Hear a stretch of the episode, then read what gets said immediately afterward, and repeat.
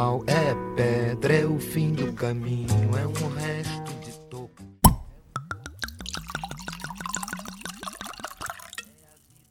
Bom dia, boa tarde, boa noite, boa madrugada, galera. Tudo bem? Hoje é nosso episódio de degustação. Acho que pra, pra gente, pelo menos pra gente que tá fazendo podcast, João, acho que é o melhor dia, né? O melhor episódio.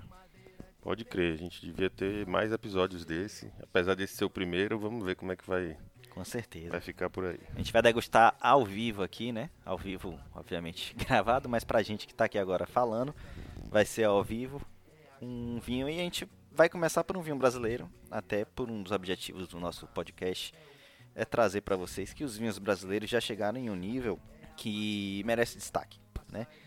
São vinhos é, excelentes e que o preço, inclusive, já está dentro da média dos seus concorrentes de outros países que são importados aqui. Então a gente vai tratar, vai começar essa degustação com um belo de um vinho brasileiro. Esse vinho é da Miolo, é um Cuvée Giuseppe Melor Cabernet Sauvignon 2017.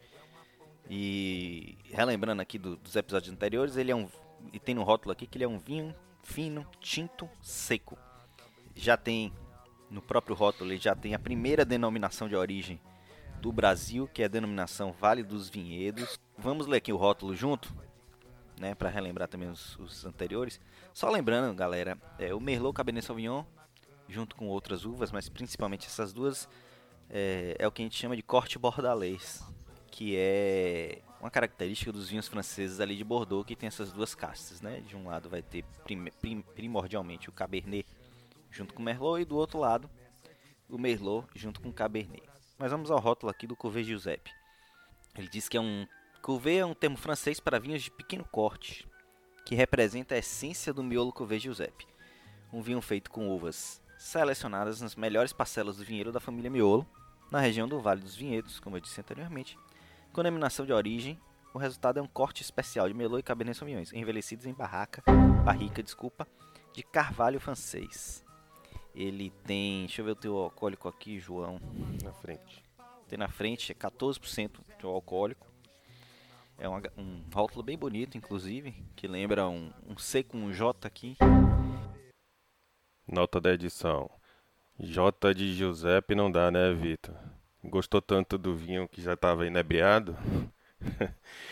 Tem um G no rótulo. Vamos em frente. E ele tá na faixa de preço, não vou dizer agora não. A gente vai degustar, vai dar as impressões e mais pra frente a gente diz a faixa de preço. Você quer começar, João? Vamos lá. Então, como a gente é, falou na- no episódio de sobre o- a degustação, inicialmente a gente co- começa com uma degustação visual. Sempre bom, pessoal, você ter um papel branco, um guardanapo, alguma coisa para colocar o vinho. Contra. Inclinar a taça assim em frente a esse papel para poder ter o contraste da cor do vinho e você conseguir visualizar. Esse é um vinho que visualmente é, ele é límpido, ou seja, não, não tem ainda sinais de porras, não tem. É, é um vinho aparentemente filtrado, está bem límpido. É, ele tem primordialmente uma cor rubi, escuro, bem intenso. É bem intenso. É, nas bordas a gente consegue ele ver um pouquinho clarinho, trazendo um, talvez um pouquinho de cor violácea, mas bem pouco. O rubi intenso realmente ele é, predomina. Não vejo aqui halo de evolução, você vê? Não, não, não. Aquele não halo vemos- demonstrando a idade do vinho e tal, ele parece ser um vinho jovem, e de fato é, né? Que eu já falei 2017, mas na, na análise aqui visual ele também demonstra isso. É, explicando o que é halo de, de evolução, seria na borda da- do vinho a cor ela ser modificada para uma cor mais evoluída, uma cor mais granada ou é, uma cor diferente do, do, do, do miolo do, do, do vinho. Tá? Vamos agora para o olfativo, né? Ah, Enquanto o João cheira aqui, posso dizer que é um bonito vinho, um vinho bem. A cor bem bonita mesmo, brilhante, bem filtrada. Límpida. Bom, Vitor, aqui na minha análise olfativa, agora que começa a brincadeira, né? Que aí você também tem que cheirar e dizer as suas impressões e a gente vê o que é que vai bater, o que é que não vai, discordar, é, faz parte da brincadeira da degustação. É, vamos lá. Mas aqui, de cara, eu posso sentir é, frutas negras, né? Ameixa. É, eu sinto elas maduras, inclusive. Elas já têm um. Já tem você uma- percebe que tem aquele peso do, do, do- do açúcar, da maturidade da, da fruta. Sim, sim, sem dúvida. Elas não estão frescas, não. Mas a gente pega uma ameixa, pega uma amora aqui. Pega. Acredito que tenha, E tem uma tem, cereja tem notas, negra, talvez. Tem, e tem a nota de fruta assim bem, bem destacadas, né? Bem Não- destacada. Não, passa bem desapercebido. destacada. não. É bem, Eu bem acho, inclusive, que é o, o- maior destaque dele. o né? maior destaque do aroma do vinho. Que, aproveitando o gancho, a gente obviamente já falou que vai falar especificamente sobre isso.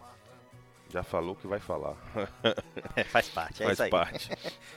Mas é, os aromas de fruta em geral são considerados aromas primários, né? Isso. São que vêm do- da maceração do- do- das uvas, é, diretamente ligado à fruta em si, né? A casta e tudo. A gente está vendo aqui, Por isso primários, inclusive, né? Porque a exatamente. parte primária de um vinho, naturalmente, é a uva. Você consegue sentir algo, algo de groselha também, Vitor? Sinto. Groselha só me lembra sempre a turma da Mônica, né? Eu nunca tinha provado ou cheirado groselha até ouvir isso no vinho e pra mim era sempre aquele suco de groselha que eles tomavam lá na turma da Mônica. Mas depois que eu provei, É uma das frutas que não chegam muito fácil aqui. exatamente, Na né? pra Bahia, né? nossa Então- memória afativa, Pra gente é difícil. É eu só difícil. reconheço groselha através dos kits de aroma de vinho. Que eu tive exatamente. que cheirar pra poder saber. Eu tem esse acesso e realmente confirma que muitas das notas que falam por aí é de groselha de fato, e esse aqui tem mesmo. Eu sinto também de leve, assim, vindo mais ali do, do fundo, um pouco de defumado. Um- um- Não é muito intenso não, mas tem um defumado. É, até é, a gente está fazendo aqui, né? E, e como é um podcast, a gente às vezes tem que explicar, Explicar. né? É interessante que na análise olfativa você primeiro faça, coloque na taça o vinho e faça a sua primeira análise e depois aquela que também é visto como pompa por alguns, mas não é. É de fato interessante você girar um pouco a taça de vinho para que o vinho ele mexa de forma que ele solte mais os aromas que estão presos no, no, no miolo, né? Até porque o vinho está dentro de uma garrafa, é, tampado e passa Preso. muitas vezes anos lá dentro preso. Então isso fica muito concentrado. E esse movimento de você girar é, ajuda bastante a que os aromas saiam e você inclusive muitas vezes identifica outros aromas. Aproveitar a volatilidade desses aromas, né? Você tem que fazer eles girarem ali justamente para as moléculas se chocarem, começarem a se espalhar e você aproveita isso colocando o nariz ali e sentindo. Eu, voltando aqui rapidamente, eu sinto esse defumado, um pouco de couro que tem a ver com a barrica, né? Que a gente leu no rótulo, isso mostra a barrica. Sim, eu sinto o couro. Eu tô sentindo o que você tá chamando de defumado, Vitor. Não sei se eu classificaria efetivamente como defumado, mas, tem- entendo perfeitamente o que você tá querendo dizer. O defumado, só para o pessoal entender, defumado é, é- é- resumindo bastante assim, é um cheiro de fumaça que vai ter uma influência ali da barrica, de como ela foi tostada, quanto tempo obviamente passou em contato. E até por ele ser um 2017 que passou algum tempo em barrica, e a gente foi comprou esse vinho, acho que foi em 2019, então ele não nem com certeza não passou tanto tempo assim em barrica. Então ele tem esse aroma de leve, É, também tem outras questões, né, que a gente sabe que as barricas são reaproveitadas de um vinho para o outro, então também teria Primeiro que saber uso, se é primeiro uso, uso. segundo uso. que aí vai ter mais ou menos intensidade também de transferência de aromas aí. Então, Agora repare que envelhecido em barrica, é, também aproveitando um gancho de degustação, como ele fala que é francês, a gente não sente a baunilha característica do do, americano. carvalho americano, né? Exatamente. Então eu fui buscar, mas eu não estava buscando sente, a baunilha, não você sente. de fato não sente. E aí Você... você, percebe que muitos vinhos são envelhecidos um pouco em americano, um pouco em francês. Esse é só francês e até por isso talvez que a gente não sinta essa baunilha. Não Isso. tem realmente. não, não, não consegui identificar. Ele tem muito a fruta madura, ele tem É, eu diria até que a fruta madura e tem até um pouquinho já de compota. Você não compota, é, já chega perto da compota. Compota, para explicar um pouco melhor, é aquela coisa que parece geleia. Quando você, você tem uma uva, uma uva é, fresca, você tem uma uva que já está ali bem madura e você tem a uva que você já faz a geleia, de tão doce, de tão madura que ela tá. Então essa é a diferença quando a gente fala em compota, que vem aquele doce de compota e tem um aroma muito mais intenso da essência da, da, da daquela determinada fruta que a gente está falando. Tem bastante aqui de, de, fruta madura e um pouco de compota de fato. Eu acho que é isso, né, Vitor? É, não tem muito mais não, não adianta a gente ficar buscando. Tem um pouco, você sente o carvalho e tal, mas a nota principal dele aqui é a fruta. É a fruta, a fruta madura para compota e é isso aí, vamos pra boca agora, né? Que é vamos à labuche, que é a parte boa. Exato.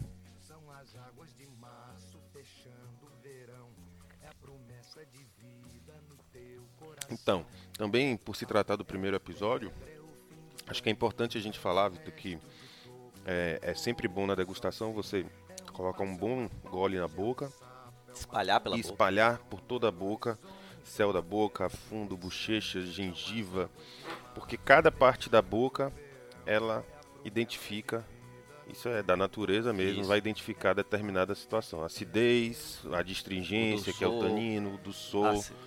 É, então, cada parte da boca ela vai identificar uma dessas características. Então, é Isso. bom você realmente. Então, não, se você for realmente degustar, não é bom ter timidez, não. É espalhar na boca, até dar uma, uma bocejada ali de leve, né? Não é um Listerine, óbvio, mas dá aquela espalhada pela boca, como o João falou, que aí você vai sentir o peso do, do, do vinho, vai sentir tudo. E aqui esse vinho, inclusive, ele, ele é, ocupa bem a boca, né? Ele é um vinho. É, vamos, vamos lá. Primeiro, vamos tentar identificar aqui a acidez do vinho. Acidez eu considero uma acidez média, média mais talvez. É, eu considero uma, uma acidez média para alta, né? Média mais. É a classificação, pessoal. É, sempre que a gente fizer aqui de acidez, a gente vai de acidez, corpo, álcool, basicamente todas essas características, a gente vai se referir como baixa, média menos, ou seja, está entre baixa e média, a média normal, que seria média mesmo, média mais, que está já no limiar alto do Isso, média. Mas não chega alto. lá ainda. É, mas não chega lá ainda. Exatamente, Vitor. Então, eu considero aqui uma acidez média, é, média, média mais. mais é, né? uma acidez média mais. É... Vamos ver o corpo agora, talvez. Taninos, taninos. Taninos primeiro.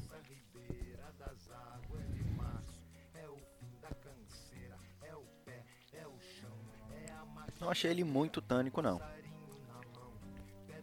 Acho que ele tem não. taninos. Tanino, eu diria até eu não vou dizer baixo, porque baixo a gente estaria dizendo que o vinho não, não talvez tem, não tivesse equilíbrio, não tem, né? É. Mas é um médio menos. Médio menos, é. O que muitas vezes é uma característica muito interessante, porque é, mostra que os taninos estão integrados no líquido, né? Isso. Ele, você, ele não está agredindo a sua boca, ele não está deixando é, sua boca muito seca, distringente, que isso normalmente incomoda, né? É importante destacar isso, inclusive. Quando a gente fala que a sensação de taninos ela não é muito alta, ela é baixa, não necessariamente é um vinho que não tem taninos, mas é um vinho que está muito bem equilibrado, muito bem é, com, com, com, o equilíbrio, com a disposição ali de tanino, acidez, álcool e tudo mais. É, tão bem feita que você não sente aquela potência, mas ele tem. A gente sente que esse tem, mas ele não incomoda, ele não seca a boca demais, ele não. Tá equilibrado mesmo. Tá, é, tá, tá integrado. Tá bem redondinho, no... bem suave, bem sedoso. E por se tratar, e agora assim chegando no corpo, né? Por se tratar de um, de um vinho que, como o Vitor falou mais cedo, ocupa bem a boca, então ele é um vinho é, que tem um corpo médio, médio, médio mais. Médio mais. Então ele acaba que os taninos estão integrados nesse corpo também, faz parte. O corpo em geral ele é composto, né? É, para você identificar se o corpo é, é, médio, mais alto ou baixo, ele normalmente é composto pela, pelo álcool, né? É, pelo, pelos taninos e pela quantidade de fruta. Isso. Então isso, isso faz na composição do vinho a definição do vinho. Esse vinho tem um teor de álcool 14%, né? Até não é dos mais elevados, mas ele é um bom ele está no limiar, teoricamente, até da. Isso, da classificação dele. Da classificação. É, ele tem taninos, como a gente falou, medianos ali, bem suaves, bem sedosos e tem bastante fruta. Então talvez seja até essa fruta que dá aquele peso maior que de encher a boca, de encher de sabor a boca, né? Exatamente. Que, que, que esse vinho tem essa característica de ser um vinho, pelo que a gente está descrevendo aqui, ele dá a no- conotação de ser um vinho jovem. É, e feito para ser jovem mesmo. Feito para ser jovem, para ser bebido de imediato, não é um vinho de guarda, como a gente vai aprofundar mais adiante. É, Eu chutaria, inclusive, esse vinho, se fosse para chutar, eu chutaria que ele deve ter passado em barrica algo em torno de seis, no máximo seis nove meses, meses, de, é. de, de barrica. E que eu diria que ele tá. na- se não tiver no auge dele, ele tá nas proximidades. Não adianta guardar ele por muito tempo, que ele vai perder um pouco desse frescor, dessa fruta que ele Essa tá fruta. agora. Apesar de que ele ainda tem bastante fruta, viu, Vitor? Eu acho que Aguenta ele aguenta coisa? uns anos ainda, porque ele tem bastante fruta e tem a acidez média a mais que a gente É. já identificou. São dois pontos importantes. Pra segurar. Talvez a única coisa que, que talvez perca com o tempo, porque tudo perde, né, com o tempo. A acidez ela vai se perdendo, a, fruta, fruta. ela vai se perdendo e os taninos também vão se perdendo.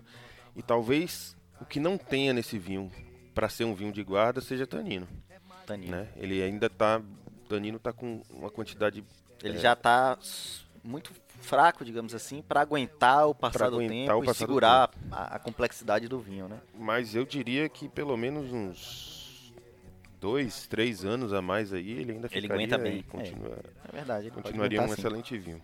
Eu, eu, como conclusões finais aqui. Dei um spoiler aqui, ó. Falei excelente vinho. É, aproveitando a deixa, eu vou dizer que como, como, como conclusões finais dele aqui, considerando o aroma, intensidade aromática e tal, eu achei um belo vinho. A gente ainda vai chegar no preço, viu galera? Vocês vão decidir aí se é um belo vinho ou não, inclusive de custo-benefício. Mas achei um belo vinho da Miolo, um vinho riquíssimo, assim, em termos de sabor, de, de, de- de estrutura.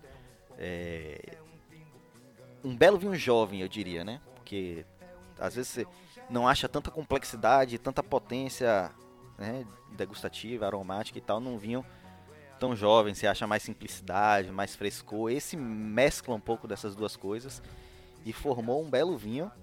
E vamos, vamos ver se o pessoal aceita, acerta o preço aí, João. Quer que você- só pelos sabores aí, não sei se você sabe o preço desse vinho, mas você chutaria quanto? Só pelos sabores, olhando a garrafa, considerando aí que o pessoal acha que o vinho brasileiro é, é- é caro.